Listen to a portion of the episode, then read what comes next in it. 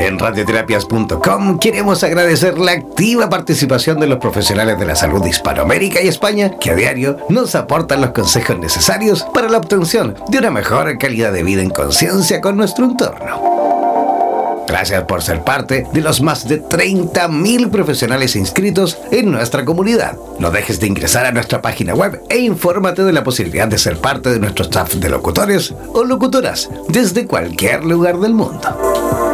Somos la radio oficial de los terapeutas y profesionales del área de la salud presentes en 32 países a través de nuestras cuatro estaciones en español, portugués, inglés y ruso. Hazte parte de nuestras redes sociales y ayúdanos a construir la red de terapeutas más grande del planeta.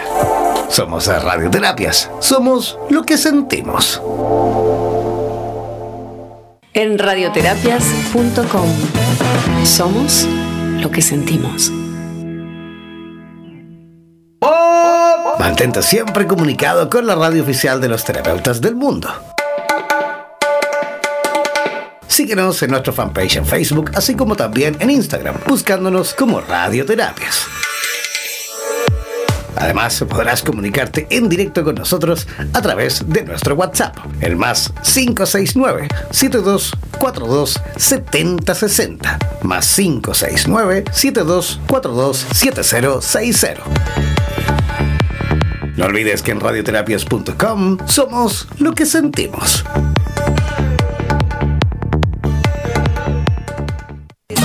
En radioterapias.com somos lo que sentimos.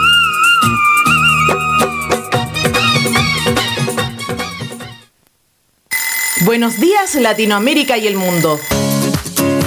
Ya es hora de levantarte de la cama, beber tu vaso de agua, comer frutas y frutos secos y conectarte al matinal más revitalizante del planeta. Durante dos horas disfrutaremos de buena música, noticias, actualidad, consejos para una buena salud física y mental, ecología y mucho más. Presentamos Buenos Días Bienestar en radioterapias.com.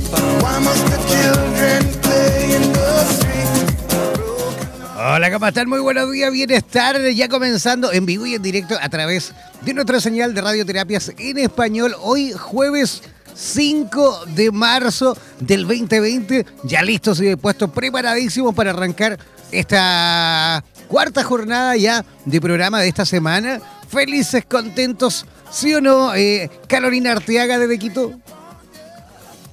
Buenos días, bienestar. Sí, el matinal de la salud iberoamericano. Maravilla, cargada de energía, con un programa más para cambiar la calidad de vida. El día de hoy vamos a topar un tema súper interesante. Sí, claro, ese es el primer tema, hipertensión, pero vamos a tener no solo uno, ¿eh? Vamos a tener un montón de temas en el día de hoy. ¿Sí o no? Claro, vamos a tener, estamos conectados con Ecuador, con Bolivia, con Argentina, con Bolivia. Vamos a tener cuatro temas que son la hipertensión arterial y su tratamiento, la hemorragia digestiva alta, baja y su origen. Nos hablarán sobre la terapia menstrual y, y tocaremos el tema de adicción al alcohol y cómo combatirla. Oye, sí, tenemos un montón de profesionales en el día de hoy. Tenemos médicos eh, invitados, tenemos terapeutas holísticos también invitados y tenemos una parrilla tremenda en cuanto a información. Todos y cada uno de ustedes, los que quieran, por supuesto, preguntar, participar, eh, eh, enviar sugerencias, comentarios, preguntas, los que quieran, lo que quieran, deben hacerlo a través de nuestro WhatsApp, enviándonos por escrito al WhatsApp más 569 72 427060. Repito, más 569 72427060. Ese es el WhatsApp de Radioterapias en Español para que se pongan en contacto con nosotros. Carolina Arteaga, ¿cómo están las cosas por allí, por Quito, esta mañana? ¿Cómo amaneció Quito? Bueno, amanecimos con un lindísimo clima y lo interesante es que ahora tenemos 10 casos de coronavirus. No, pero si ayer eran 7, ¿cómo van a haber 10? Seguimos subiendo, seguimos subiendo. Pero no me digas de verdad que están subiendo así de rápido. Sumamente rápido. Eso es lo que habían confirmado hasta el día de hoy.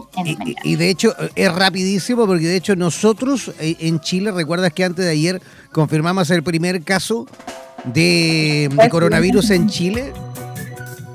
Ya, ayer se sumó uno más, ya tenemos tres casos.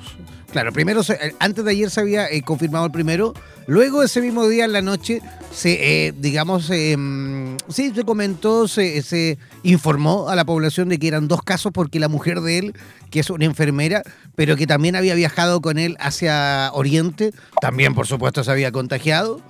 Y en el día de ayer se informa de un tercer caso, pero que aparece en la región metropolitana, cuyo caso se está estudiando en este preciso instante, pero al parecer em, era un caso eh, positivo, así que ahí también se están haciendo todos los estudios pertinentes y sin duda que va a seguir avanzando porque claro, esas personas estuvieron en contacto con más personas, así que lo más probable es que eso se haya ido también avanzando, se haya ido contagiando, así que bueno es una de las eh, pandemias que tenemos, que la, pandemia de moda, ¿ah? pero yo creo que no hay que preocuparse tanto. Ya tuvimos antes de ayer un conversatorio con, con varios médicos. Eh, por supuesto, eh, hay que extremar las medidas de precaución, sobre todo en cuanto a la higiene, en cuanto al lavado de manos como corresponde. Si por ahí te resfrías, tienes alguna patología respiratoria, qué sé yo, tienes que aprender también a estornudar porque no se trata de Andrés estornudando por ahí por la vida, tirando gotitas de fluir así como, ¿ah? como regalo. así que debemos, claro, debemos extremar nuestras medidas de, protección, de autoprotección y por supuesto también eh, de la protección de los demás también. Oye, ¿qué te parece si, si, si comenzamos ya con el primer tema? Porque tenemos a un invitado que está conectadísimo desde tu país, ¿no? Sí, está conectado desde el Tena, Ecuador. ¿Dónde está el Tena, Carolina? Por el oriente. ¿Qué significa el oriente? Porque por ahí hay gente que el oriente piensa que es China, Japón. bueno, nuestra región de oriente es maravillosa, pues es más tipo selvática. Y es una maravilla. El, una maravilla el, el oriente y tiene, digamos que está por ahí, por el Amazonas. Exactamente, y estamos rodeados de ríos, tenemos al Amazonas, el Pastaza, una maravilla nuestro Ecuador. Perfecto. ¿Y qué podemos decir de nuestro invitado del día de hoy? Del primer invitado. Bueno, nuestro primer invitado es el doctor Roberto Sánchez de Lozada. Eh, Suárez es especialista en medicina familiar y tiene su diplomado en higiene y en epidemiología. Perfecto. Y ya se encuentra conectado en este momento. ¿Cómo está? Muy buenos días, doctor. Muy buenos días, Jan. Muy buenos días, Carolina. Muy buenos días a todos los radioescuchas. Aquí muy contento de compartir con ustedes un tema muy importante como es la hipertensión arterial y su tratamiento, ¿no? Claro que sí. Oiga, le, agradecemos, doctor, eh, su participación en el día de hoy, el que haya aceptado nuestra invitación. Es sin duda un tema muy importante porque la hipertensión, por lo que tengo entendido, es eh, una condición que está presente en gran parte de nuestra población a nivel eh, global, ¿no? Así es, Jan, es una de las enfermedades eh, crónicas no transmisibles definidas por la Organización Mundial de la Salud ¿no? como una enfermedad de larga duración y en general que es progresiva lenta. ¿Qué significa eso que sea progresiva lenta, doctor? Quiere decir que conforme va avanzando la edad, las complicaciones que puede ir trayendo son, son mayores, Jan. Además, en el 2011 la Asamblea General de las Naciones Unidas la están reconociendo como un problema y la están definiendo como una epidemia a nivel mundial porque cabe recalcar que las enfermedades crónicas no transmisibles son las que presenta el paciente y que no se transmiten de persona a persona, ¿no? O sea que, más bien dicho, no son contagiosas, ¿no? la hipertensión Exactamente. Carolina Arteaga, ¿tú tienes alguna preguntita? Estoy seguro que tienes ahí una artillería de preguntas para el doctor.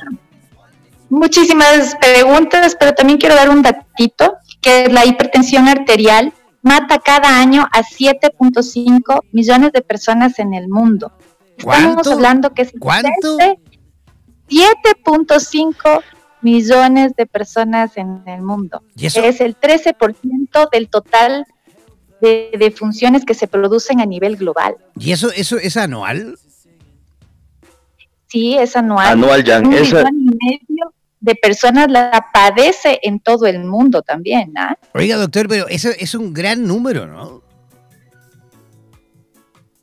Así es, Jan, estamos hablando eh, prácticamente de un 58% a nivel mundial de las enfermedades crónicas no transmisibles, pero hay que hacer hincapié que la hipertensión arterial inclusive está por encima del cáncer, por encima de la diabetes mellitus y es la fundamental. Eh, hubo un estudio que se realizó, esa cifra que nos dijo Carolina es anual, pero en el 2011 hubo el fallecimiento de casi 17 millones de habitantes del mundo a causa de la hipertensión arterial. Wow, wow, tremendo. Carolina, adelante. Sí, y es uno de los principales factores de riesgo en la edad, o sea, el 65% de personas que tienen 60 años la padecen. Por eso mismo, mi estimado doctor, yo quiero preguntarle eh, cuáles son las causas de la hipertensión arterial. Bueno, estamos hablando casi el 90% de las causas a nivel mundial de la hipertensión arterial son de origen idiopático, o sea, de origen desconocido, y solamente el 10% tenemos eh, conocimiento de que son de eh, secundarias a otros padecimientos que tienen los usuarios. Unos de ellos dicen que también es la carga genética, pero también tenemos que hablar en este caso los pacientitos que son afrodescendientes tienen eh, mayor índice de, padecer eh, hipertensión arterial. ¿Y eso por qué sería, doctor? Eh, factores genéticos, Millán. Perfecto. Oiga, ¿y, qué síntomas? ¿Cómo podemos detectar ahí a la gente que nos está escuchando? Tenemos, mire, doctor, un montón de gente en este momento conectada desde Ecuador, desde Bolivia, desde Costa Rica, desde Panamá, desde Chile, desde Argentina, desde Uruguay. Son todos los países que yo puedo ir monitorizando en tiempo real a través del sistema streaming. Y hay muchísima gente conectada. Si cualquiera de ellos, o incluso un familiar, eh, tuviese hipertensión arterial, ¿cómo podría darse cuenta de que tienen esa condición? Bueno, Jan, no nos olvidemos que la principal sintomatología de esto es el dolor de cabeza, cansancio, ¿ya? Pero eh, la mayoría son asintomáticos, o sea que no tienen ningún padecimiento, simplemente van, se toman la presión arterial y eh, la tienen elevada. Para hablar también de presión arterial tenemos que hablar eh, que una presión arterial óptima para un paciente adulto es entre 120 miligramos de mercurio, la tensión sistólica y la diastólica 80 eh, miligramos, eh, milímetros de mercurio. 120, 80, que eso es lo típico que la gente por ahí erróneamente dice 12-8, ¿no? ¿Ah? Exactamente, 12-8, otros lo conocen como alta 120 y la baja 80 miligramos de mercurio. Porque creo que por ahí algo escuché que lo normal era 90, 60, 130, 80. Ese es como el rango normal, ¿no? En una duda. Exactamente, estaríamos hablando de lo normal de 120 hasta 129 la, la alta o la sistólica y de 80 a 84 ya. Perfecto. Sí, sí, podemos darle este dato a la gente para que vaya entendiendo qué es sístole y qué es diástole, ¿no? Sístole sería la presión que ejerce, digamos, el corazón al expulsar o al contraer. Al expulsar ya. Al expulsar la sangre provoca una presión, digamos, arterial, que es, la sistólica, ¿no? Exactamente, la sistólica. Y la diastólica sería exactamente lo mismo, pero al inverso, ¿no? Al, relajarse el corazón se llena, entonces son 80 eh, miligramos de mercurio. Doctor, además de, esto que nos ha dicho, en cuanto que a lo mejor es asintomático, pero muchas personas a veces, y por eso se lo quiero preguntar, sienten una especie como de pitito en el oído, que eh, una especie como de, silbido eh, largo, eh, el tinnitus que creo que se llama, que es una sonoración que muchas veces molesta, ¿no? Dificulta. ¿Eso también puede ser el signo de, o el síntoma relacionado a un problema de hipertensión arterial? ¿O me equivoco? Claro, es uno de los puntos cardinales porque ese silbidito que te mantiene, que te molesta, porque en realidad es molesto, es ya una sintomatología que la presión tuya no está dentro de los rangos de, la normalidad. Entonces, eh, por eso es que se produce la molestia y vas, te tomas la presión y según la Organización Mundial de la Salud dice, si tú tienes una presión eh, eh, sistólica de 140 o mayor, y una diastólica de 90 o mayor y te la tomas dos veces en días distintos, ya te puedes considerar un paciente hipertenso. Wow. Perfecto. Oiga, vayan tomando lápiz y papel en casa, ¿eh? Ah, lápiz y papel, vayan tomando apunte por ahí. A lo mejor están también cuidando a algún familiar mayor ¿ah? o alguien que tenga alguna patología coronaria. Es siempre bueno ir tomando apuntes. Carolina Arteaga.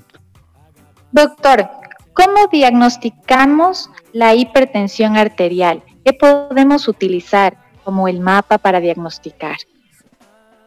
Bueno, en primera, ¿no? Eh, se dice que es una toma eh, al azar, cuando tú tienes esa presión que está en los rangos que ya se mencionaron, de 140 a 90, se eh, envía lo que es un mapeo. En algunos países le dicen el mapa, en otros países le dicen el AMPA, que no es más que la toma de la presión arterial, ya sea por un funcionario de salud o inclusive por un por el mismo familiar o el mismo usuario que ahora la tecnología ha ido avanzando, ya tenemos los tensiómetros digitales. Entonces, eso tú te tomas la presión arterial durante 7 a 10 días, Carolina, y vuelves a acudir al centro de salud con, con todas esas presiones anotadas, porque cabe recalcar que debe ser en el mismo horario todos los días que debes tomarte la presión. Doctor, ¿y cuáles son los factores de riesgo para sufrir una crisis de hipotensión? Bueno, ahorita no nos olvidemos que una de las enfermedades que está de moda a nivel mundial es el estrés. El estrés es uno de los factores desencadenantes de muchas patologías y entre ellas la hipertensión arterial, Carolina. A ver, eh, algo también mencionaba Carolina por ahí, porque claro, estamos hablando de la hipertensión, pero ella también comentó, y también existe también la hipotensión, que sería la, la presión baja, ¿no? Que también me imagino que atrae consecuencias a la hora de ser a lo mejor aguda, crónica, ¿no? Claro, Ian, eh, no nos olvidemos que la hipotensión es lo contrario de la hipertensión. Y para mí es un poco más difícil tratar una hipotensión, ya que, eh, o sea, al disminuirte el flujo sanguíneo al cerebro estás disminuyendo la oxigenación y eso te puede traer muchas eh, consecuencias, porque no nos olvidemos que la sangre es el que nos transporta todos los nutrientes y entre ellos nos transporta el oxígeno hacia todo nuestro organismo. Perfecto. Oiga, doctor, tenemos, eh, ya más o menos hemos ido entendiendo cómo son, eh, digamos, los signos, los síntomas, por qué debemos evitarlo, cuáles son las consecuencias, pero una vez que ya la hemos detectado, ¿cuál es el tratamiento que los profesionales de la salud, digamos, ejercen en este tipo de pacientes? Bueno, eh, Jan, en primera eh, debemos dividir la, hipertensión en grado 1, grado 2, grado 3. Inclusive tenemos una hipertensión que es la hipertensión sistólica aislada. ¿ya? Entonces, de independencia del, del grado de la hipertensión o de la patología que tú estás presentando en el momento, tú divides en pilares fundamentales el tratamiento. Para mí me gusta más dividirlo en cuatro pilares, ¿ya? Uno de ellos lo fundamental es concientizar al paciente de que tiene una enfermedad crónica que no se cura, pero sí se puede compensar, o sea, se puede estabilizar la, presión y tener un ritmo de vida normal. El segundo punto eh, de los pilares fundamentales, Jan, es para mí el más importante, que son los cuidados higiénico-dietéticos del usuario, o sea, cambiar el estilo de vida completo del paciente. Si tenía una vida desorganizada, tratar de organizarla. Muchos de ellos es en la alimentación, la falta de ejercicio físico, tenemos todo eh, que ponerlo en orden como tal. El tercero de, los pilares fundamentales es el farmacológico o el tratamiento ya con la medicación. Y por último, el pilar más eh, también fundamental para mí que es el apoyo eh, familiar y social y también del, del parte médico, porque no nos olvidemos que el ser humano es un ser biopsicosocial. Doctor, ¿en qué consiste escoger los medicamentos para la presión alta?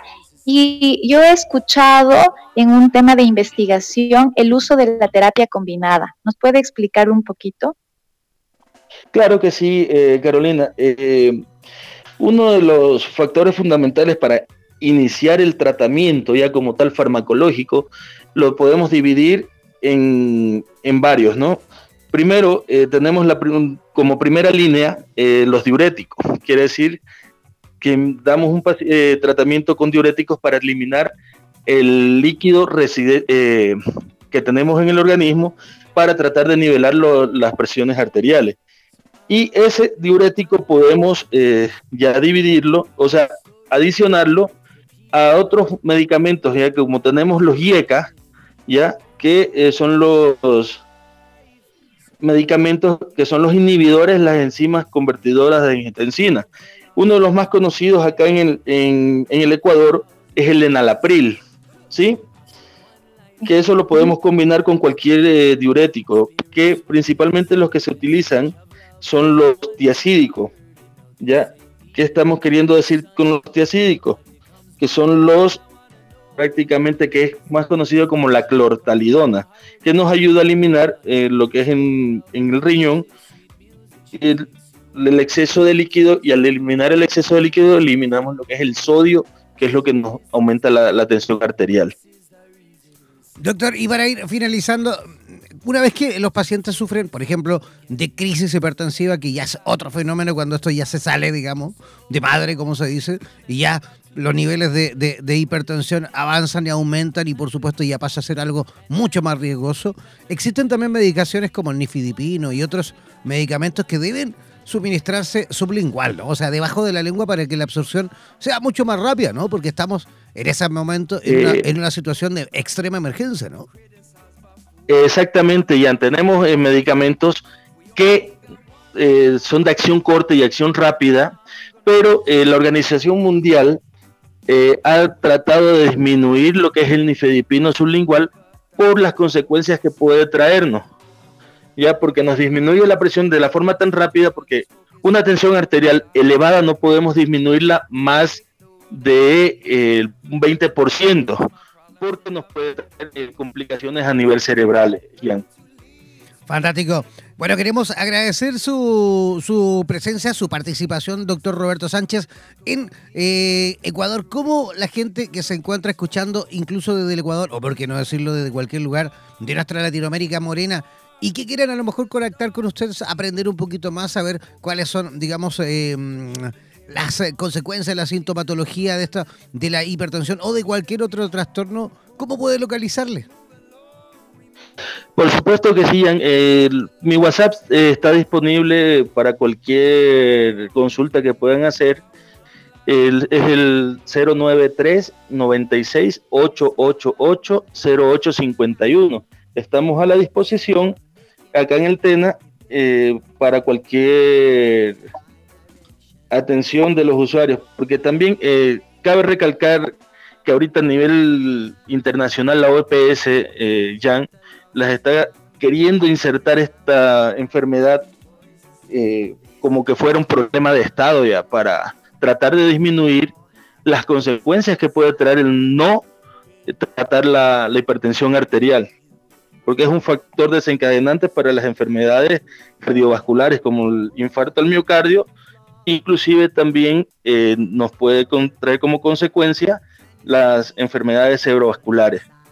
Porque me imagino que esto también debe ir acompañado de, un protocolo en cuanto a, em, digamos, enseñanzas relacionadas con el, bien alimentar, ¿no? Una alimentación correcta, el, bajo índice de sal y, un montón de, me imagino, de cualidades en cuanto a la alimentación, ¿o me equivoco? Por supuesto que sí, por eso le dije, el segundo pilar fundamental para mí es el cambio de estilo de vida. ¿Qué quiere decir eso? acostumbrarnos a comer saludables, por lo menos cinco porciones de verduras en el día, ya disminuir la cantidad de sal considerablemente y comenzar a hacer ejercicio físico, por lo menos 30 minutos diarios, eh, caminar para tratar de compensar la, presión arterial. Perfecto. Le agradecemos eh, su visita, doctor Roberto Sánchez. Muchísimas gracias, Jan. Muchísimas gracias, Carolina. Estamos a la disposición eh, cuando quieran tratar de algún otro tema. Aquí estamos prestos para colaborar a la población. Un abrazo gigantesco. Otro para usted y otro para Carolina. Ya, que tenga un buen día y por supuesto nos vamos a una pequeña y cortísima pausa musical. Al regreso vamos a estar conversando con el doctor Ed, perdón, Edwin eh, Condori desde Bolivia y con él vamos a estar hablando sobre la hemorragia digestiva alta, baja y su origen. Una pequeña pausa musical y ya regresamos a Buenos Días, Bienestar.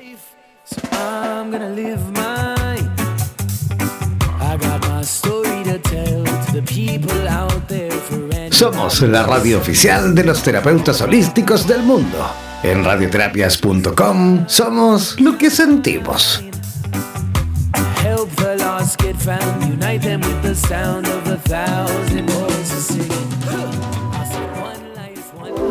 En radioterapias.com queremos agradecer la activa participación de los profesionales de la salud de Hispanoamérica y España que a diario nos aportan los consejos necesarios para la obtención de una mejor calidad de vida en conciencia con nuestro entorno. Gracias por ser parte de los más de 30.000 profesionales inscritos en nuestra comunidad. No dejes de ingresar a nuestra página web e infórmate de la posibilidad de ser parte de nuestro staff de locutores o locutoras desde cualquier lugar del mundo. Somos la radio oficial de los terapeutas y profesionales del área de la salud presentes en 32 países a través de nuestras cuatro estaciones en español, portugués, inglés y ruso. Hazte parte de nuestras redes sociales y ayúdanos a construir la red de terapeutas más grande del planeta. Somos Radioterapias. Somos lo que sentimos. En radioterapias.com. Somos lo que sentimos.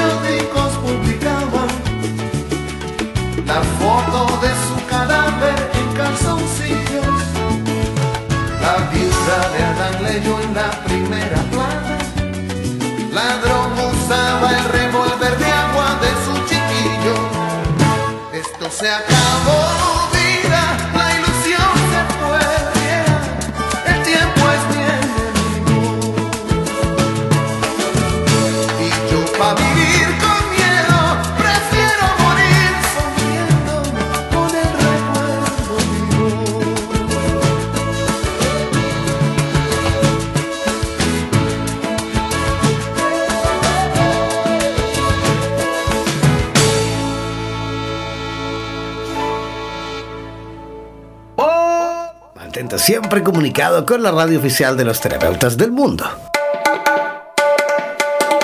Síguenos en nuestro fanpage en Facebook, así como también en Instagram, buscándonos como Radioterapias. Además, podrás comunicarte en directo con nosotros a través de nuestro WhatsApp, el más 569-7242-7060, más 569-7242-7060. No olvides que en radioterapias.com somos lo que sentimos.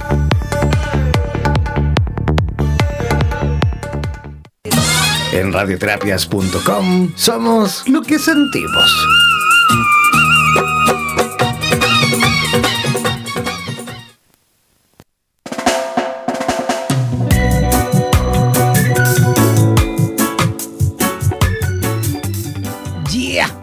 De vuelta ya estamos de regreso en la segunda parte de nuestro programa. Buenos días, bienestar. Oye, Carolina, tenemos ya listo y dispuesto a nuestro segundo invitado de esta mañana. Es, eh, es, un médico que se encuentra conectado desde la bellísima ciudad de La Paz en Bolivia. Oye, ¿conoces, tienes la suerte de conocer La Paz eh, en Bolivia, Carolina? ¿O Bolivia al menos? No, no conozco Bolivia. Me encantaría conocer, pero la mayoría de la gente nos hemos limitado por el tema de la altura. No, pero, pero bueno, ¿y tú vives en Quito como que de la altura? Ustedes también tienen un poco de altura, ¿no? Claro, tenemos altura, pero no tanto como Bolivia, pero he escuchado eh, situaciones donde las personas en Bolivia tienen unos paisajes hermosos. Realmente no se conoce tanto de Bolivia, pero es divino. Hay situaciones donde tú ves estos paisajes maravillosos. Te has perdido, te has perdido la mitad de tu vida. te lo juro. Oye, es hermoso. Yo tuve la suerte de estar en Santa Cruz de la Sierra, en La Paz, en Cochabamba, en Copacabana, que está ahí en el Titicaca. Oye, es un país bellísimo, digno de visitar, pero sí increíble, hermosísimo. Y de ese lugar y de su capital, La Paz, vamos a estar conversando con eh, el doctor Edwin eh, Condori, que él es eh, en, perdón, es, me cuesta mucho pronunciar esto, es er, emergenciólogo. ¿ah? Es formado en la Universidad Francia de Tamayo, es médico en el servicio de emergencias seguro médico Delgado Férrico, también es médico en eh, Médicos Sin Fronteras y además es docente en la Universidad Técnica Cosmos. ¿Cómo está, doctor Edwin? ¿Cómo están las cosas por allí, por La Paz? Bueno, buenos días. Estamos todos bien acá en La Paz. Un saludo cordial a todos los radioterapias. Oiga, doctor, ¿Cómo está la cosa de La Paz en cuanto también el ambiente que se está viviendo a nivel regional, a nivel latinoamericano, con esto del coronavirus, que afortunadamente y por lo que tengo entendido todavía no ha llegado a Bolivia, ¿no? No, se ha descartado ya aproximadamente unos tres casos durante estos meses que ha pasado, pero están preparando protocolos de atención a nivel del Ministerio de Salud de Bolivia, ¿no? Fantástico. Eso, quiere decir que las autoridades, a las autoridades de, su país están haciendo el trabajo como corresponde y por ahí han tomado las medidas y los protocolos para que el coronavirus eh, no llegue. Sí, va a estar preparadas o contingencias de aislamiento de los pacientes, ¿no? riesgo eh, con, con la denominación de pacientes sospechosos. Perfecto, pero bueno, en el día de hoy con usted no vamos a estar hablando del coronavirus, sino que vamos a hablar con respecto a las hemorragias digestivas alta a baja y también cuál es el origen. Eh, doctor, así como en simple, para que la gente, eh, digamos que no pertenece al, gremio de la salud y que quisiese aprender, por supuesto, y entender un poquito en simple, ¿cómo podríamos, eh, digamos, dar un- una introducción con respecto a esto? Bueno, para comenzar, una hemorragia digestiva eh, es la presencia de sangre eh, que va a estar presentes eh, eh, en todo el sistema digestivo, ¿no? Lo vamos a dividir para que me entiendan en, un, término anatómico, ¿no? Es la, el, ángulo de Treitz. El ángulo de Treitz nada más es la unión duodeno-yeyunal. Entonces, tenemos este ángulo por encima de este ángulo se va a denominar hemorragias digestivas altas. Entonces, debajo del ángulo de Treitz se le denomina hemorragias digestivas bajas. Entonces, de ahí partimos, ¿no? La diferenciación de la hemorragia digestiva alta y baja, pues lo eh, comenzamos con la hemorragia digestiva alta. Estos pacientes van a presentar lo que es eh, un término médico, lo que es la hematemesis. Para que la gente me entienda, la hematemesis significa el vómito de contenido hemático, ya sea fresca o con coágulos. ¿ya? Perfecto. También estos pacientes van a presentar lo que es la melena. La melena es- son las heces negruzcas, malolientes, blandas que puedan presentar. Pero estas a la vez pueden presentarse en una hemorragia digestiva baja. Esos son los síntomas, lo que pueden presentar eh, una hemorragia digestiva alta, ¿no? Lo que es la hematemesis. En la hemorragia digestiva baja van a presentar lo que es la hematoquesia y la rectorragia. ¿ya? La hematoquesia, para que la gente me comprenda nuevamente, es la expulsión de la sangre roja, pero está acompañada con heces. Y la rectorragia es nada más el sangrado rojo, rutilante, brillante, acompañados igual de melenas. Como ya mencioné, que las melenas van a estar en las hemorragias digestivas altas y las hemorragias digestivas bajas. Eh, Por lo que tengo entendido, y antes de darle el paso a Carolina con, su pregunta, eh, la melina también tiene, por lo que tengo entendido, un, aroma característico que también le ayuda a los profesionales del área de la salud, además de verla, por supuesto, según su coloración, también tiene una- un aroma que es característico y justamente que ayuda a- a descifrarla, ¿no? Sí, son malolientes, tienen que ser intensas, brillantes, blandas. En algunos autores lo llaman alquitranadas. Y por ahí alguna vez lo escuché también que era eh, eh, avainillada. Alguien dijo por ahí que tenía una, leve, mm, digamos, aroma a la vainilla. Esto lo comentamos para los que no saben y, justamente para las personas que no, no pertenecen al gremio de la salud. Es importantísimo saberlo.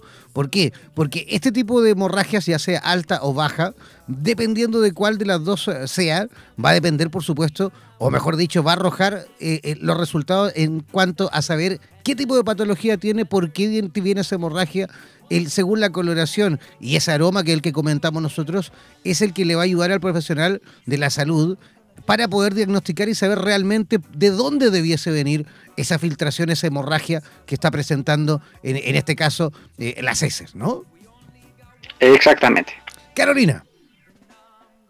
Doctor, ¿cuáles son las causas más frecuentes de hemorragia digestiva alta y baja? Bueno, eh, comencemos por, por las hemorragias digestivas bajas. Clínicamente se divide en, en pacientes que presentan en niños, adolescentes y adultos, ¿no? Primero vamos a ir en los niños y adolescentes. La principal causa de este grupo etario son los divertículos. Ya en los niños el divertículo de Mecker, los pólipos, cuadros inflamatorios intestinales, tenemos los principales en los niños. Ahora en los adultos, la principal causa va a ser las hemorroides, ¿ya? Y los divertículos y por tercero las neoplasias, ¿no? El cáncer de colon. Eh, en las principales causas de hemorragias digestivas altas, igual vamos a dividir en hemorragias varicosas, no varicosas, ¿ya? Pero eh, en un conjunto, eh, englobando, ¿no? La principal causa de hemorragia digestiva alta van a ser la enfermedad por úlcera péptica, ¿ya? Seguidos por el síndrome de Mallory-Weiss y tenemos los cánceres, ¿no? Perfecto, o sea, un paciente que tenga, por ejemplo, eh, alguna um, úlcera, por ejemplo, úlcera gástrica, eh, ¿puede ser diagnosticada de este tipo también con esta, digamos, con una técnica similar a esta? ¿A las que hemos nombrado? ¿Cómo, cómo? No entiendo la pregunta, por favor. Me refiero que por un paciente que, por ejemplo, tenga una úlcera gástrica con sangrado, se puede, se puede justamente diagnosticar a través de esta, digamos, observación, ¿no? Sí, ya tenemos acompañado la clínica más una endoscopía, pues le hacemos eh, la diferenciación de una hemorragia digestiva alta. ¿Hay riesgo de nuevas hemorragias, doctor? O eventos vasculares y muertes después del sangrado intestinal. Sí, exactamente. Por ejemplo, una eh, enfermedad por úlcera péptica, estos ya pacientes ya tratados endoscópicamente forman un coágulo, hay una escala que se llama escala de Forrest, que es netamente endoscópica. Entonces, al desprenderse este coágulo o haber un o haber existido un nuevo evento que desencadena una perforación, entonces va a haber una recidiva del sangrado. Doctor, ¿y cómo trabajamos con los pacientes que están tomando anticoagulantes o antiplaquetarios? Bien, eh, el paciente que eh, está con medicación y presenta un evento de estas características de sangrado, llega al servicio de emergencias, entonces tenemos que hacer la suspensión de estos medicamentos y tratar de estabilizar con soluciones ya sea cristaloides o coloides, pero lo primordial es la evaluación hemodinámica de este paciente, ya que debo, debemos cuantificar de cuánto porcentaje estamos hablando, de un 10%, 20%, un 30% de la pérdida de volemia. Entonces, en este tipo de pacientes lo primero es la anamnesis, suspender el medicamento y tratar de compensarlo al paciente a y luego de, derivarlo a los servicios como por ejemplo cirugía o hacer una endoscopía terapéutica o una unidad de cuidados intensivos. Doctor, ¿por qué? tema... Adelante Carolina, discúlpame, te, te interrumpí. Adelante, continúa. No te preocupes. Y el tema, cuando ya llegan los pacientes, cuando nosotros eh, sabemos que ellos van a utilizar transfusiones.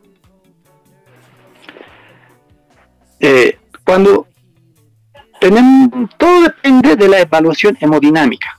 Como ya le dije, eh, cuando hay eh, la pérdida, cuando vamos a, vamos a presentar lo que va a ser los hemoderivados, va a ser cuando haya una pérdida mayor al 30% de la, de la volemia. Ahí ya pensamos en una restitución como con, con hemoderivados, ¿no? Perfecto, entonces claro, las personas que se, que se encuentran al aire, que, están escuchándonos a través de nuestra radio en español, tienen que poner mucha atención y cuándo deben, por supuesto, acudir al médico en, situación, por ejemplo, de sangrado. Porque me imagino, doctor, que hay una gran diferencia también y que me encantaría que se lo explique ahí a la, gente que nos escucha, porque tiene que haber una tremenda diferencia entre hemorragias agudas y, por supuesto, las hemorragias crónicas. O a lo mejor un sangrado común que puede ser justamente por un hemorroide o por cualquier otra situación.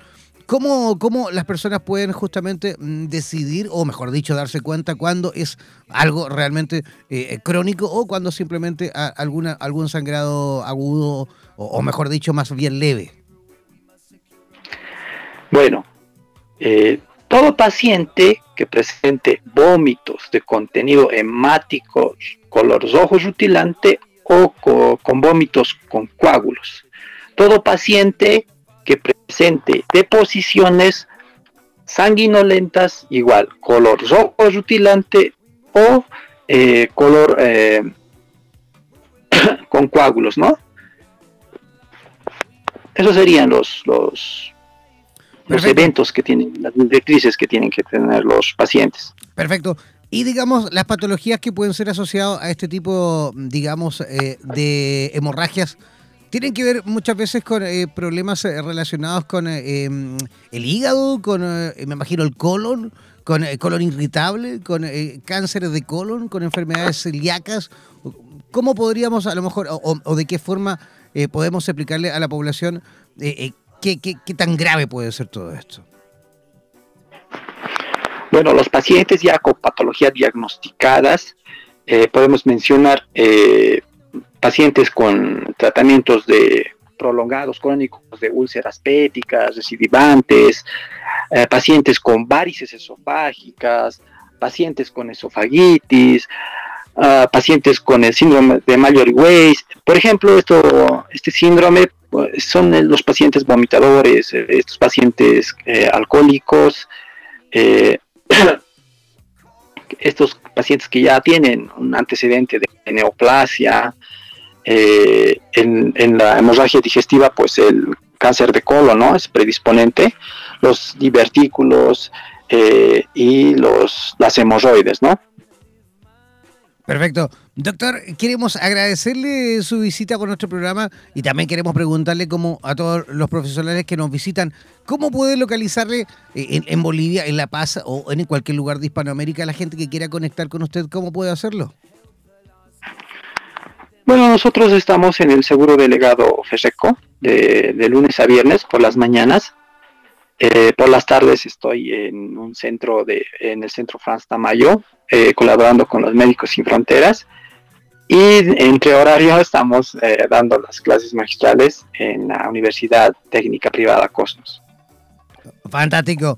Muchísimas gracias, doctor. Que tenga un lindo día. Muchas gracias y nuevamente saludos y acá esperándolos ah, en La Paz. Oiga, sí, vamos a pegarnos una vueltecita por allá. Carolina tiene que pegarse una vueltecita por Bolivia, se ha perdido la mitad de su vida.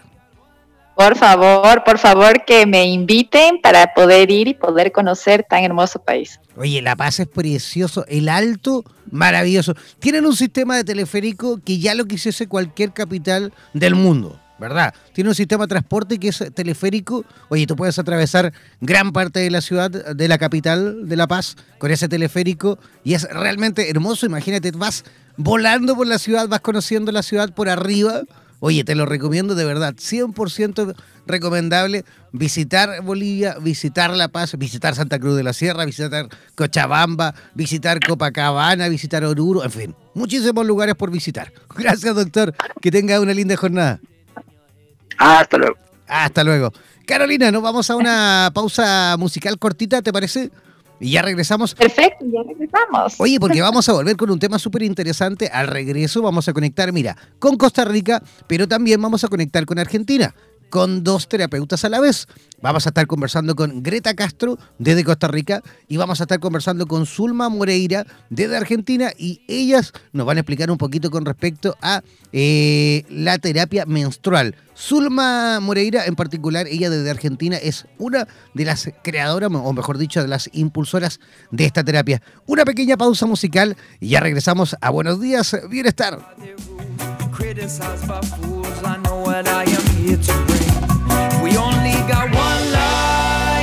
Somos la radio oficial de los terapeutas holísticos del mundo. En radioterapias.com somos lo que sentimos.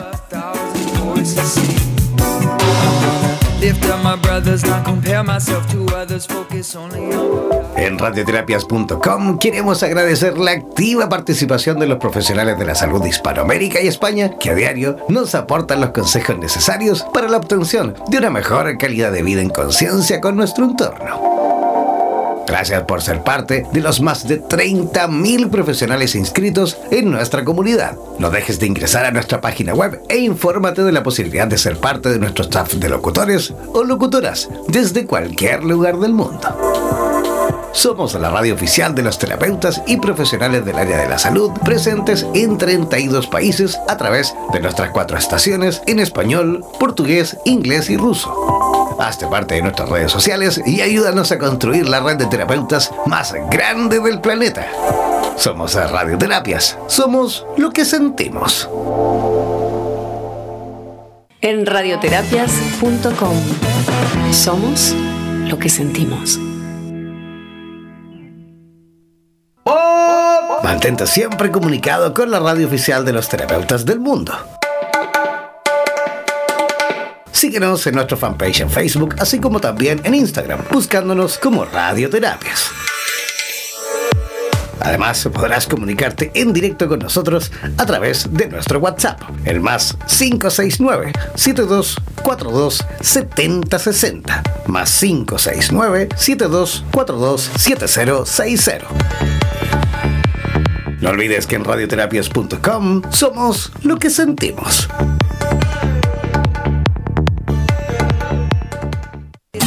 En radioterapias.com somos lo que sentimos.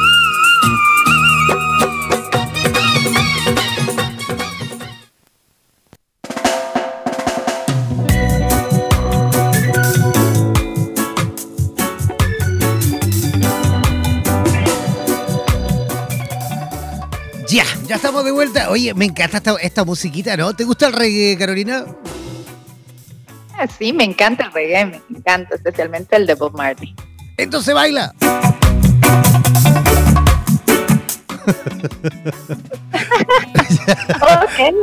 Oye, está todo, está todo el mundo revolucionado. Oye, claro que hoy es jueves, como se dice aquí en Chile, es viernes chico.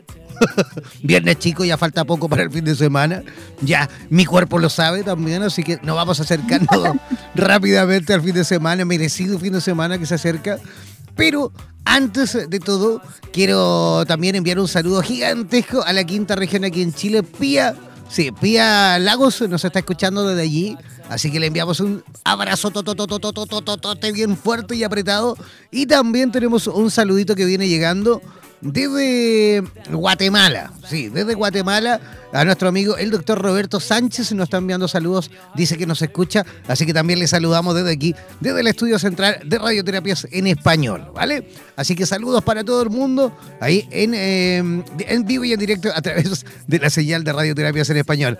Ya, vamos a pasar rápidamente al siguiente tema. Es un tema maravilloso porque tenemos ni más ni menos que a la creadora. Pues yo por ahí recién me equivoqué, dije la impulsora. No, es la creadora de la terapia menstrual que va a estar acompañándonos en este preciso instante, pero junto a una colaboradora de ella, a una amiga de ella que también está en contacto desde Costa Rica. La amiga es terapeuta menstrual eh, de Madre Tierra recién graduada. Eh, también es terapeuta floral y guía de círculos de mujeres. Es certificada por la Escuela de Bioenergética FENLA, es maestra de Hatha Yoga y tiene un currículum súper extenso. Y la creadora, ojo, la creadora de la terapia menstrual, que está conectada desde Argentina, ella es tarotista, es sacerdotisa de la luna este mascalera, es lectora de registros akáshicos, es eh, gemoterapeuta, es saumadora, es eh, profesora de respiración ovárica, masajista chamánica, guía de círculos, espe- especializada en eh, espiritualidad femenina, columnista de la revista Mujeres Divinas, guardiana de Madre Tierra, autora del libro Mi sangre cura, entre muchas virtudes más, que vamos a proceder a conocer a partir de ahora. Así que le damos la bienvenida a nuestras dos amigas Greta Castro de Costa Rica y Zulma Moreira de Argentina. ¿Cómo están, chicas? Muy bien, muy bien. Muchas gracias por la presentación. Por nada, comencemos por... eh, vamos a saludar primero porque oh, si no van a hablar las dos a la vez y nos vamos a volver locos. ¿Cómo está Greta? ¿Cómo están las cosas por Costa Rica? Muy bien, muchísimas gracias por la invitación y el espacio y con calorcito rico. ¿Está rico el calorcito por allí? Está muy bien. Perfecto. ¿Y cómo están las cosas por, eh, por Arge- ¿Estás en Buenos Aires, Zulma? No, no, vivo en la montaña, en Tras- Sierra Córdoba. Ajá, tras la sierra, perfecto. Córdoba, maravillosa zona, una zona repleta de terapeutas holísticos, por lo que tengo entendido, ¿no? Así es, hay mucha medicina por aquí.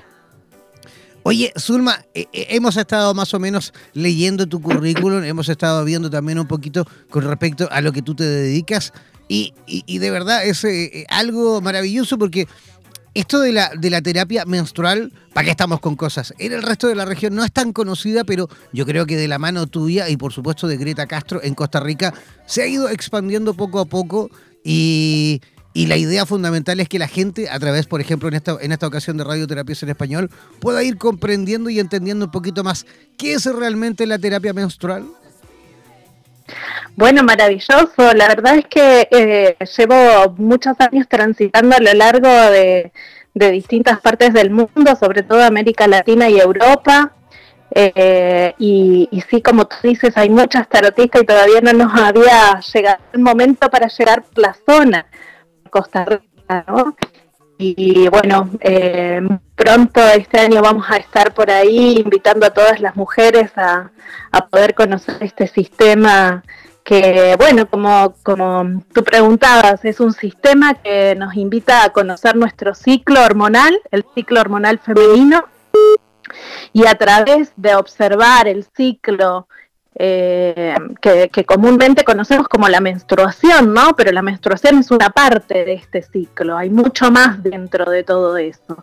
Y cuando comenzamos a comprenderla, podemos observar que eh, dentro de ella podemos ver las heridas portales que hemos vivido a lo largo de, nuestra vida como niñas, los dolores que hemos vivido como niñas, como mujeres alquímicas, sexuales, nuestro descubrimiento de la sexualidad. Eh, bueno, nuestro vínculo con la creación y la maternidad eh, y todo nuestro linaje. Realmente a través del ciclo hormonal hacemos todo un pantallazo, todo lo que ha sido nuestra vida y podemos ver en la sintomatología que se presenta, todo lo que tiene que ver con estos dolores que a veces quedan ocultos, guardados, que se reiteran en varias oportunidades. Bueno, la verdad es que es un proceso sumamente interesante porque no solamente habla de nuestras vivencias como seres humanos dentro de nuestra dentro de nuestras familias, sino también eh, nuestra, nuestras vivencias como mujeres dentro de una sociedad eh, patriarcal también, ¿no? Con un montón de, limitaciones culturales o, con un montón de mandatos culturales que, bueno, nos han, nos han traído algunos pesares. Ok, perfecto. Oye, yo no, no les he presentado, pero yo no estoy solo en este momento, estoy con mi compañera Carolina Arteaga, que ella está en contacto desde Ecuador. Carolina, te presento a Greta Castro y a Zulma Moreira.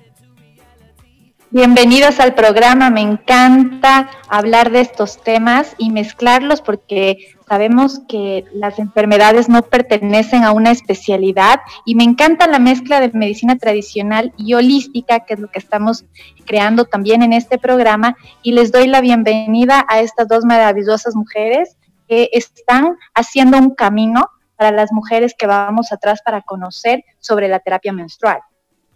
Ajo, gracias Carolina. Eh, chicas, eh, les quería yo decir, la terapia menstrual es un tema que nos lleva a la maravilla de ser mujeres y también a la vuelta de la sabiduría ancestral, como una respuesta a las necesidades básicas que tenemos. Quiero que me digan si es mito o verdad un dato que he buscado que nos cuenta un poquito sobre la sangre de la menstruación, comentándonos que tiene propiedades maravillosas que se encuentran en muy pocos espacios de, nuestros, eh, de nuestro cuerpo, que es lo que llamamos células estromales, lo que se las conoce o usualmente las conocemos como células madres, que son encargadas de regenerar, porque cuando las colocamos en otra parte del cuerpo comienzan a copiar las células de alrededor.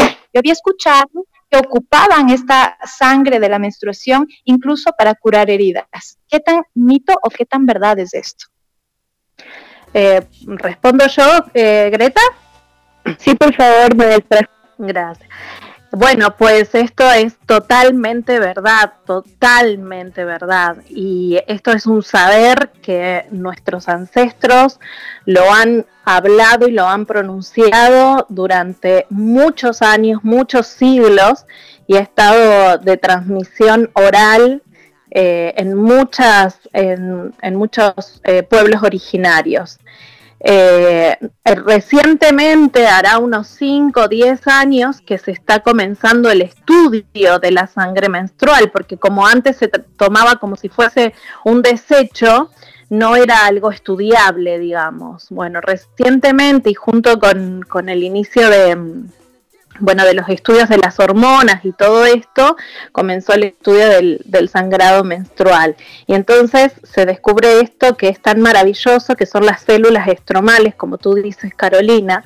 Estas células estromales, como bien contaste, son células, nosotros en la terapia menstrual le decimos células copia, porque son la maravilla del ser mujer, la maravilla del ser mujer. Estas células estromales se generan todos los ciclos en nuestro cuerpo. ¿Por qué? Porque esta, esta menstruación, este sangrado, no es un sangrado de desecho, sino que la posibilidad o la función es la de nutrir, alimentar y contener a un ser vivo, que es un posible bebé, una posible gestación. Entonces, además de tener células estromales, nuestra sangre menstrual también contiene eh, alta, eh, alto hierro, contiene calcio, contiene muchos, muchas vitaminas, eh, hormonas que van a estar todas dispuestas para la nutrición, la contención de, el de la posible gestación. Esto no se prepara porque si en nuestro cuerpo, si no se prepara, para esta finalidad, ¿no? Cuando no hay una gestación, simplemente se libera porque el cuerpo trae la sabiduría del universo. Entonces, cuando no es necesario, sin ningún inconveniente, simplemente se libera. Entonces, no solo, por, supuesto que esta sangre está formada a través de nuestros órganos, de nuestra alimentación, de nuestra respiración y de nuestras emociones y del líquido, pero no es un desecho solamente del cuerpo, sino que tiene una finalidad muy importante. Cuando esto comienza a estudiarse, cuando esto comienza a verse, estas células estromales, imagínate que están listas para dar forma a un ser vivo, eh, comienza a verse algo sumamente interesante. Y tal cual es así, nuestros, como vos decías, nuestros ancestros lo han utilizado sin las fórmulas químicas, sin la atención científica, como a través de ungüentos, por ejemplo, eh, a través del consumo mismo de la sangre. Nosotras somos mamíferos, sabemos que hay, este, que, que como mamíferas, por ejemplo, cuando parimos, este, los, mamíferos se comen su, su, placenta, bueno, nosotros estamos recuperando estos saberes también, pero bueno, también el sangrado menstrual es parte de esto. Esto, estas células estromales se van a encontrar en la sangre menstrual, en el cordón umbilical del bebé y la placenta, por lo tanto, porque esta sangre es la que forma la placenta y el cordón umbilical, y luego va en el bebé o en el ser este que, se geste en eh, la columna vertebral. Entonces, antes estas células estromales se quitaban de la columna vertebral, ¿no? Y ahora ya se sabe que sin dolor se puede extraer de la sangre menstrual. Y su función es esa, la de copiar las células de alrededor. Entonces, cuando se pone en una herida, copia la acción y el formato de las células que están alrededor de la piel y hace trabajo. Si se ponen en la córnea, por ejemplo, copian la función y la acción de las células de la córnea y copian ese trabajo. Se están haciendo muchos experimentos este, con las células estromales y los enfermos de Alzheimer para regenerar este, eh, neuronas, las personas que han sufrido ACV. Bueno, eh, la ciencia va por ahí, por esos lugares, ¿no? Nosotras vamos por otros espacios un poco más naturales y un poco más caseros, pero eh, con la misma finalidad y con el mismo amor. Perfecto. Oiga, Grita, esta pregunta va para, para, ti. Tú vas a tener la posibilidad de llevar esta, digamos, esta enseñanza, por qué no decirlo, esta técnica a Costa Rica eh, eh, de mano de Zulma Moreira. ¿Qué es lo que eh, las personitas que, participen en este taller? Porque no sé si es un taller o es un curso. ¿Qué es lo que van a vivir ellos en Costa Rica? Correcto, sí, a Zulma la estamos trayendo para octubre y es una formación y certificación. Quiere decir que las mujeres que se van a estar formando van a resultar terapeutas menstruales del sistema de Zulma, que es Madre Tierra. Entonces, es un intensivo de cuatro días, eh, del día completo, y pues ahí conocemos todas las técnicas y el sistema en sí, y lo aplicamos además. Perfecto. Y Zulma, ¿qué es lo que van a experimentar eh, las personas que participen en esa capacitación? Zulma, ¿me escuchas? Se nos fue la Zulma. Ajá. Eh, ¿Me escuchas? Sí. No, no, aquí estoy, aquí estoy. Perfecto. Zulma te preguntaba qué es lo que van a experimentar las personitas que, que participen de esa capacitación en Costa Rica.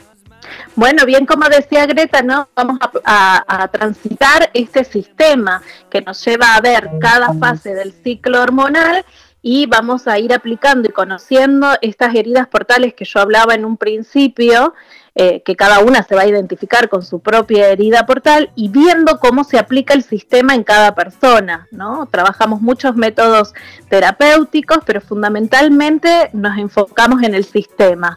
También trabajamos con hierbas, eh, masajes, ma- masajes específicos, la terapia menstrual para acompañar dolores menstruales. Nosotros le decimos masajes descristalizadores para acompañar dolores menstruales, para trabajar con gestación consciente y para trabajar todas estas dolencias, como nosotros le decimos, heridas portales de nuestra vida, ¿no? Y además aprendemos esto que, que tiene que ver con el sangrado menstrual justamente, ¿no? Con el poder capitalizar este, esta medicina, preparando elixires, preparando mm, cremas y ungüentos. ¿Cómo podemos utilizar la sangre de la menstruación y qué síntomas podemos tratar? Perdón, no, no se cortó y no pude escuchar, Carolina. Tranquila, la repito. ¿Cómo podemos utilizar la sangre de la menstruación y qué síntomas podemos tratar? Bueno, pues como usaron las, el, san- el sangrado menstrual, mi primer forma de uso es la observación, los colores, eh, la consistencia del sangrado menstrual, la forma en que llega, nos habla mucho de nuestra salud física. Entonces, en principio, mi primer uso es la observación, poder ver cómo está mi cuerpo, aprender de cuál es mi psiquicidad. Para mí eso es lo más importante y nos ayuda también a hablar de, eh, de, anti- de una anticoncepción natural. Si yo conozco mi cuerpo y conozco mi ciclo, puedo saber cuándo estoy lista para gestar y cuándo no.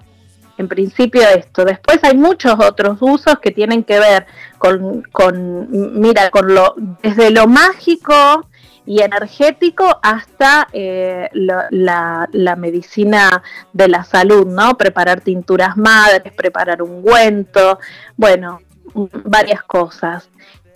Y me, me hiciste, ah, ¿qué síntomas podemos trabajar? Uf, todos, todos, porque en la terapia menstrual llegan las mujeres con síntomas psíquicos, emocionales y físicos. Entonces, desde dolores menstruales hasta miomas, hasta endometriosis, hasta supuestas infertilidades o infertilidad real, eh, eh, vínculos dolorosos, eh, mal vínculo con la madre, eh, depresión, angustia, o sea, la mujer llega con una, con una idea, con una propuesta y vamos viendo hacia dónde llegamos, ¿no? Como vos bien dijiste, Carolina, en algún momento sabemos perfectamente todo lo que nos pasa a nivel psí- a nivel físico, primero se inicia a nivel psíquico y a nivel energético. Entonces, como terapeutas menstruales, lo que hacemos es el acompañamiento y la observación a través del ciclo hormonal. Y ahí se van desatando todas las los nudos y las cosas. Y en un y en un final, bueno, pues muchas mujeres logran resolver y otras necesitan más tiempo. eh, y, y- y nosotras acompañamos. Eso es lo que hacemos. Perfecto. Oye, Zulma, ¿podrías adelantarnos, de- dejarnos ahí alguna papita en cuanto, por ejemplo, a las mujeres que sufren de trastornos de dolor menstrual? ¿Cómo podrían a lo mejor aliviarlo si básicamente alguna hierba en especial, algún ungüento? Ah, No sé, ah, déjanos ahí alguna... Ya, vale, Ah. mira, primero lo que primero lo que puedo decirte es la alimentación. La alimentación es uno de los grandes factores de nuestros dolores eh, menstruales. Segundo, em, este, el estrés, los nervios, el querer continuar con la vida como si nada ocurría en nuestro cuerpo. Eso no es real. Nuestro cuerpo está viviendo algo y hay que darle un espacio y un lugar a esas, a esas sensaciones, a esas emociones y a todo lo que se vive. Y como acompañamiento puedo invitarte a tecitos de, de Artemisa, tecitos de Milenrama, infusiones de manzanilla, eh, eh, sobre todo en la previa menstrual, en el premenstrual, esto eh, a veces las mujeres andamos mucho con la panza afuera y se nos, se nos enfría o, o la, la espalda baja afuera en este tiempo y se nos enfría y eso genera grandes dolores premenstruales. Después hay otras situaciones que son un poco más complejas y que depende de cada mujer y es necesario entrar en el historial y en la, y en la sintomatología, ¿no? Porque, por ejemplo, estas enfermedades como endometriosis, como miomas, traen muchos dolores premenstruales y esto es importante acompañar desde otros espacios. Pero para ser simple y decir, bueno, hermana, te duele eh, la guata cuando te está por venir, bueno, un tecito de una infusión de artemisa o de milenrama o de manzanilla colabora, ayuda y calorcito en esa zona. Y descansa, bajar el nivel de estrés, descansar, regalarse momentos de, de estar quieta también, ¿no? Fantástico. Carolina, ¿alguna otra preguntita? A mí lo que me gustaría eh, saber es cómo las personas que no tenemos mucho conocimiento sobre esto y que a veces eh, no sabemos cuál es la diferencia, por ejemplo, de una terapia menstrual o una, un coaching menstrual, nos vayas indicando eh, cuál sería la forma de, de comenzar a llegar hasta este sitio de la terapia menstrual, porque la mayoría de mujeres no conocemos, no entendemos, no sabemos no sabemos cuándo debemos acudir a ustedes. Perfecto, Carolina, muy buena pregunta. Mira, eh, en principio lo que sí puedo decirte como terapeuta menstrual es que esto es un método y es un método claro. Tiene seis pasos y se acompaña a través pasos. Entonces, como terapeuta menstrual, te puedo decir, una terapeuta menstrual va a llevar a cabo estos seis pasos para acompañarte en este proceso. Dentro de eso se abren muchas puertas que tienen que ver con lo físico, lo psíquico, lo emocional, y estamos ahí atentas y acompañando para esta resolución. Para acercarse, mira, eh, con, con una mano en el corazón y súper honestamente, no me interesa por dónde te, acerques o por dónde se acerque cada mujer. Si necesitan acercarse a través de eh, una coaching, a través de una terapeuta, a través de una, eh, una persona que les hable de ciclicidad femenina, todo es válido porque todas las mujeres tenemos que conocer nuestro ciclo. Nuestro ciclo hormonal es nuestro calendario y hemos estado desconectadas de nuestro cuerpo y de nuestro ciclo durante años y años. Y esto ha hecho mujeres autómatas, a mujeres que solamente siguen un supuesto calendario gregoriano, siguen unas formas externas y unos condicionamientos externos que lo único que hacen es perjudicarnos física, psíquica y emocionalmente. Entonces, volver a conectar con nuestro cuerpo desde el lugar que esté más cerca, a veces no es una terapeuta menstrual, a veces es la vecina, una amiga, una, una persona que está hablando por ahí de eh, no sé, de eco sangrado, por ejemplo, de toallitas ecológicas, de copa, de sangrado libre, a veces es una mujer que sabe un poco más y que te dice, mira, yo conozco un sistema que te puede ayudar. A veces te dice, ¿quieres que te haga imposición de mano, reiki? No sé, pero eso ya es una forma de abrirte al conocimiento de tu propio cuerpo. Y siendo un compromiso como mujeres que esto siga caminando entre hermanas, entre amigas, entre tías, entre sobrinas, la importancia de celebrar la menarquía en las niñas para que tengan este conocimiento nuevamente. Entonces, cómo las mujeres se conecten con esto, abran sus oídos, abran su corazón y escuchen a la que esté al lado, no importa desde qué camino venga, todos son válidos. Después, la diferencia entre una coaching y una terapeuta es esto, el método. Tenemos un método clave, claro, tiene seis etapas. vamos trabajando para resolver nuestras dolencias como mujeres de la vida, como esto que te digo, heridas portales, que se van a manifestar de forma física, psíquica y emocional. Por ejemplo, a través de un mioma, por ejemplo, a través de una depresión, por ejemplo, a través de, de, síndrome premenstrual, etcétera, etcétera, etcétera, etcétera. ¿no?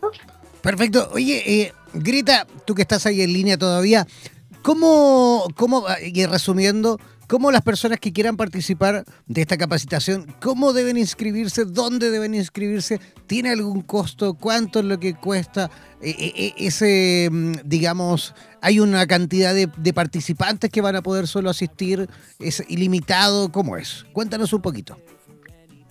Claro, con mucho gusto. Eh, bueno, toda la información se las daré personalmente. Ellos me pueden escribir a mi correo que sería la octava casa punto seis arroba gmail o a mi teléfono que igual lo digo 506 eh, 8715 9287. Ahí yo les voy a detallar todo el procedimiento de inscripción, de valores. Eh, si estamos visualizando un mínimo de 15 participantes, entonces, pues estamos haciendo toda la difusión desde ya, porque la formación es en octubre, entonces tenemos suficiente tiempo para um, hacer el llamado a toda la manada de lobas. Fantástico. Oye, Queremos agradecerles, chicas, eh, vuestra visita por nuestro programa y sin duda cuenten con radioterapias para poder eh, mantenernos, digamos, informando eh, a la comunidad, sobre todo latinoamericana, con respecto a todas las actividades que tienen que ver con el mejor bienestar de las mujeres. ¿Vale? Claro que sí, muchísimas gracias, Esteban. Un abrazo gigantesco para ustedes.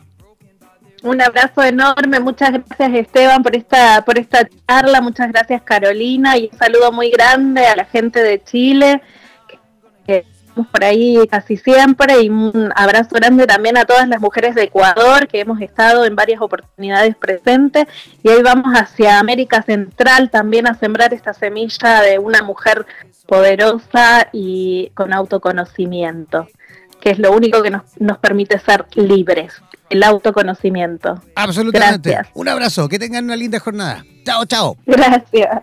Bueno, chao, gracias. Ya, nosotros vamos a hacer una pequeña pausa rapidísima, cortita y apretadita como siempre. Y al regreso vamos a conversar con el doctor Enrique Coritza, desde Bolivia vamos a hacer otro contacto nuevamente con Bolivia y él nos va a eh, estar conversando con nosotros con respecto a la adicción al alcohol y cómo combatirla. Una pequeña pausa musical y ya regresamos aquí a Buenos Días, Bienestar.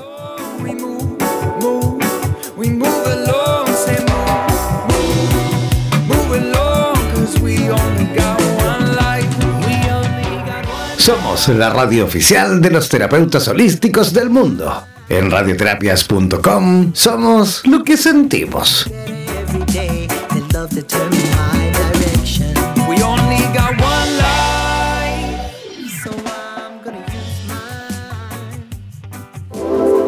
Radioterapias.com queremos agradecer la activa participación de los profesionales de la salud de Hispanoamérica y España que a diario nos aportan los consejos necesarios para la obtención de una mejor calidad de vida en conciencia con nuestro entorno. Gracias por ser parte de los más de 30.000 profesionales inscritos en nuestra comunidad. No dejes de ingresar a nuestra página web e infórmate de la posibilidad de ser parte de nuestro staff de locutores o locutoras desde cualquier lugar del mundo. Somos la radio oficial de los terapeutas y profesionales del área de la salud presentes en 32 países a través de nuestras cuatro estaciones en español, portugués, inglés y ruso. Hazte parte de nuestras redes sociales y ayúdanos a construir la red de terapeutas más grande del planeta. Somos Radioterapias. Somos lo que sentimos. En radioterapias.com. Somos lo que sentimos. Mantente siempre comunicado con la radio oficial de los terapeutas del mundo. Síguenos en nuestro fanpage en Facebook, así como también en Instagram, buscándonos como Radioterapias. Además, podrás comunicarte en directo con nosotros a través de nuestro WhatsApp, el más 569-7242-7060, más 569-7242-7060. No olvides que en radioterapias.com somos lo que sentimos.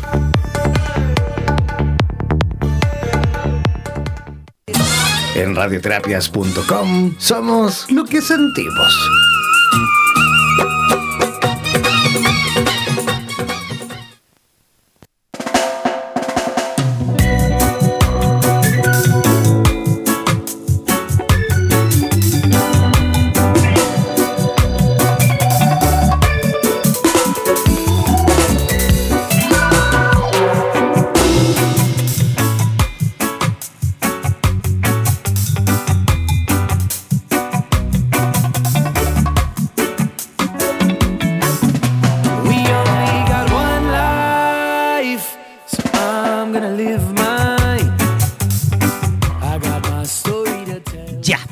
De regreso, ya estamos en la última parte de nuestro programa Buenos días, bienestar, en la cual vamos a conversar de un tema interesantísimo, Carolina, un tema que de verdad eh, es importante, creo yo, conversarlo, porque en toda Latinoamérica y por qué no decirlo, en todo el mundo, a diario muere una gran cantidad de gente a consecuencia ni más ni menos que del alcoholismo.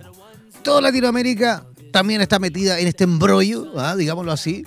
Y también, por supuesto, como les decía recién, a nivel mundial pasa exactamente lo mismo. Fíjate, Carolina, que solo en el año 2016, solo en el año 2016, según la Organización Mundial de la Salud, murieron más de 3 millones de personas a consecuencia del consumo nocivo del alcohol. ¿Cómo están las cosas por allá por Ecuador? Yo creo que también, porque aquí en Chile también la gente es altamente consumidora de, de bebidas alcohólicas. Sabes que sí, los adolescentes latinoamericanos están entre los más bebedores del mundo y el consumo en muchos países, y te lo estoy comentando por Ecuador, comienza antes de los 15 años. Antes de los 15 años ya están bebiendo bebidas alcohólicas. Y aquí realmente es terrible, somos un país realmente alcoholizado. Bueno, de esto y, y mucho más vamos a estar conversando con eh, un profesional eh, dedicado, por supuesto, también a este ámbito. Eh, él está conectado desde La Paz, desde Bolivia. Es eh, neurocirujano y también trabaja en el hospital de- y en clínicas en Miraflores. Presentamos desde ya al doctor Enrique Coritza. ¿Cómo está, doctor? Doctor, ¿nos escucha? Oiga, doctor, parece que es como que es como que estuviese hablando, eh, no sé, dentro dentro de un túnel.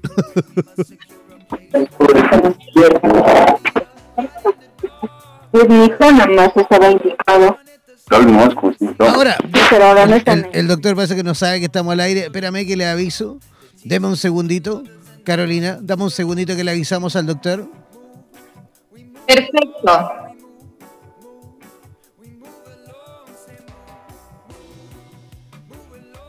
Ya. ¿Cómo está, doctor? Ya estamos al aire, en vivo y en directo, a través de Radioterapias en Español. Justamente le acabo de presentar y queremos conversar con usted sobre esta problemática tremenda, que es una especie también de pandemia, ya que estamos hablando y ya que hemos hablado todos estos días del coronavirus. Oiga, pero ¿para qué decirle la cantidad de gente que muere cada año a consecuencia del alcoholismo, no? del consumo excesivo de, de sustancias, ya sea alcohol, ya sea mm, eh, otras cosas, se ha vuelto un problema de salud pública, ¿no ven? Porque ya empezado a abarcar a mayor cantidad de gente. El problema mayor es que eh, hay jóvenes que están empezando a consumir alcohol o a consumir otras sustancias, drogas, cocaína y las otras cosas, a partir de una temprana edad. Hola, ¿me escuchan? Como 14, 13, 12 años ya están empezando a consumir alcohol. Entonces eso está condicionando un cambio en los mecanismos de la sociedad principalmente, porque ya se está perdiendo los valores que con los cuales fuimos inicialmente formados. Ya se ha perdido valores y empezado a haber una serie de circunstancias que condicionan el consumo de estas sustancias tóxicas. Y creo que ha empezado a aumentar la criminalidad en los países, en todos los países de Latinoamérica principalmente. Nosotros aquí en Bolivia eh, vemos igual el incremento de la criminalidad a consecuencia y la mayor parte por consumo ya sea de alcohol o sea de sustancias como la cocaína o la marihuana. La, la, ¿Dónde vemos los, los- las malas consecuencias de todo esto? Por ejemplo, nosotros, yo trabajo en un hospital público aquí en La Paz, en Bolivia, donde vemos que hay un incremento de los accidentes de tránsito, por ejemplo, y como consecuencia hay incremento de los eh, pacientes que ingresan con traumas craneales, con traumas cervicales, con traumas de columna dorsal, eh, en mucha mayor cantidad, una incidencia muy alta en relación a eh, tiempo pasado. Entonces, consecuencia de eso y el origen de esto es el, el manejo, por ejemplo, de movilidades en estado de ebriedad, que ha condicionado todo esto. Y por lo tanto, esto está, ya se vuelto un problema de salud pública, ¿no? ve? También eh, hechos criminales relacionados con el consumo de drogas, donde hay mucha más violencia, hay, hay asesinatos, hay heridos, hay heridos por arma blanca, una serie de cosas que está condicionando todo eso. Entonces, por lo tanto, hemos visto de que tenemos que poner un, una medida que sea capaz de tratar de poder controlar todo esto. El problema es el poder económico que lleva todo, todas estas drogas, ¿no? El alcohol, el- las drogas. Son poderes importantes económicos que incluso van más allá de la capacidad de la policía, de las instituciones que están encargadas de control para poder hacer esta situación. El poder del dinero ha hecho que estas instituciones incluso participen en, de una u otra manera en eh, dejar pasar las cosas que pueden controlarlas de una manera adecuada. Perfecto. Oiga, doctor. Por ejemplo, aquí en La Paz, en Bolivia, ocurría que Ajá. eh, un tiempo en que se trató de de el consumo, un cierre temprano de los bares, cantinas, eh, boliches de diversión, karaoke y todas esas cosas, y cerraron, por ejemplo, indicaron una ordenanza municipal que indicó que deberían salirse mucho más temprano, por ejemplo, a la una de la mañana, intentaron que se acabe toda esta situación. Pero hubo tal problema con los dueños de los, de los cantinas y todo lo demás, que tuvieron que, ah, hicieron amparos constitucionales y todo.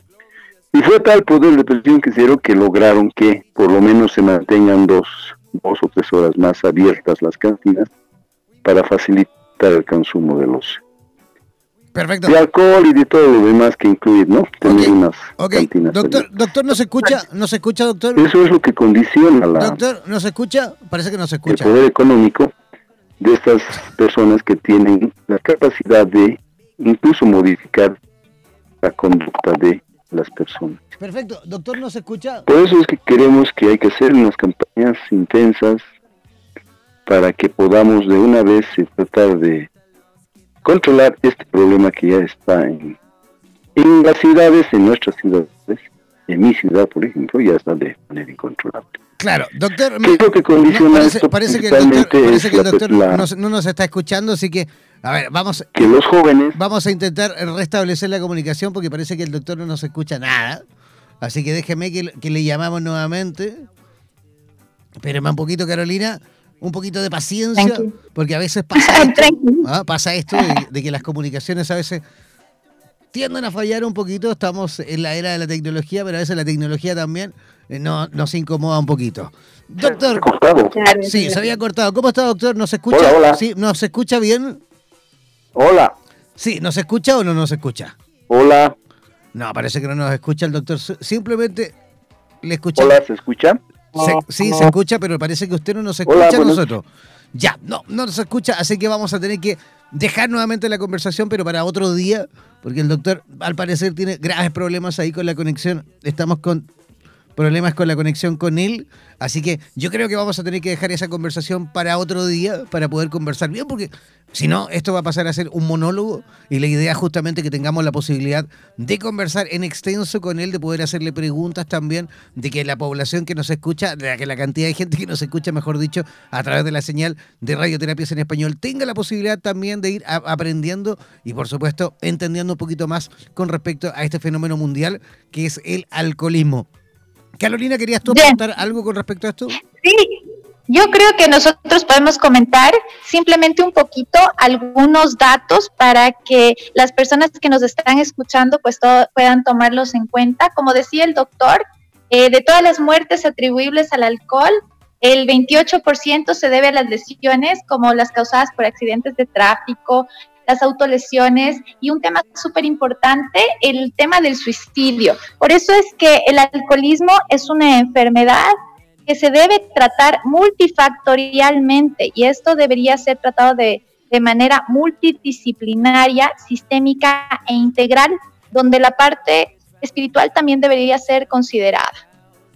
Fantástico, fantástico, claro que sí. Oye, Carolina, ¿qué te parece si dejamos este tema ahí, ahí en stand-by y así lo retomamos en algunos días más y lo conversamos en profundidad? ¿Te parece? Perfectísimo.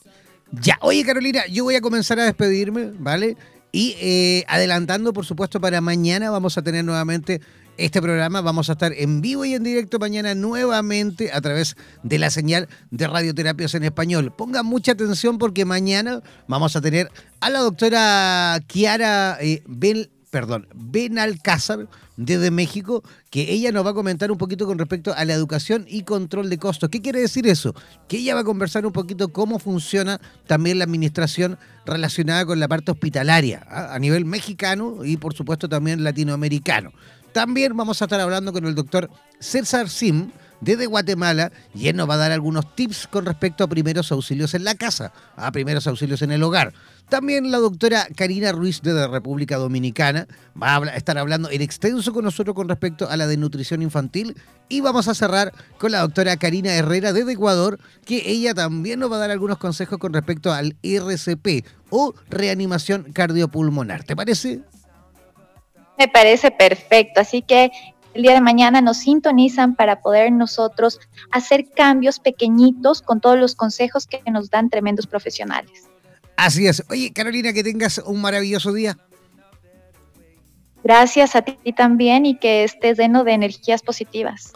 Igualmente, ¿y cómo las personas pueden localizarte en redes sociales rápidamente?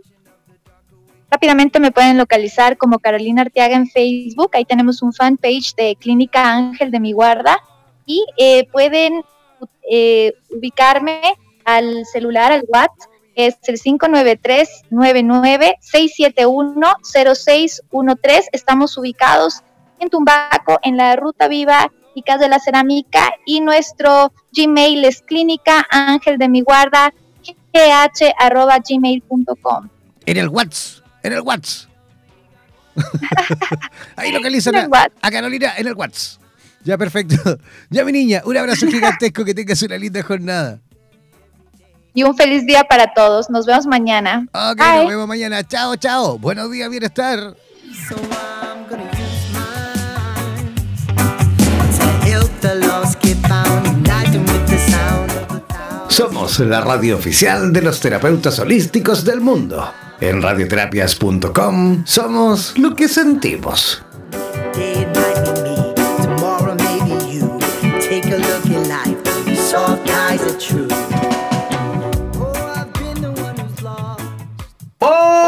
Mantente siempre comunicado con la radio oficial de los terapeutas del mundo. Síguenos en nuestro fanpage en Facebook, así como también en Instagram, buscándonos como Radioterapias. Además, podrás comunicarte en directo con nosotros a través de nuestro WhatsApp, el más 569-7242-7060, más 569-7242-7060. No olvides que en radioterapias.com somos lo que sentimos.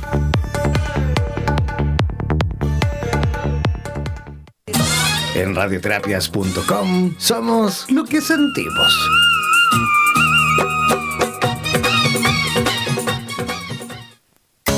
No olvides que de lunes a viernes y en este mismo horario disfrutarás del matinal número uno de Iberoamérica y el mundo.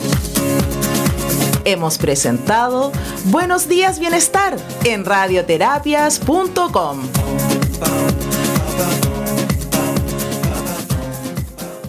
En radioterapias.com somos lo que sentimos.